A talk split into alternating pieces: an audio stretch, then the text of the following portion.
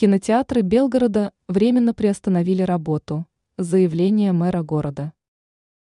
Три кинотеатра Белгорода временно приостановили работу. Об этом заявил Валентин Демидов, возглавляющий администрацию российского города.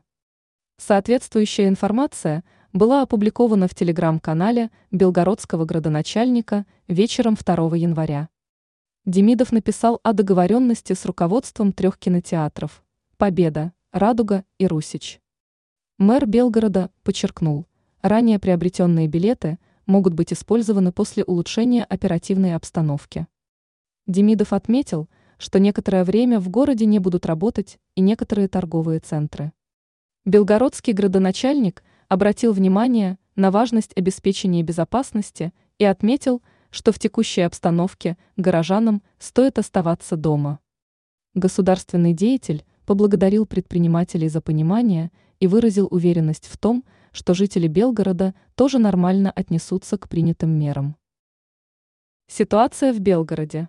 Напомним, в предпоследний день прошлого года украинская армия нанесла по городу ракетный удар. Жертвами трагедии стали 25 человек. Также известно о 109 пострадавших. В последние дни происходят обстрелы города.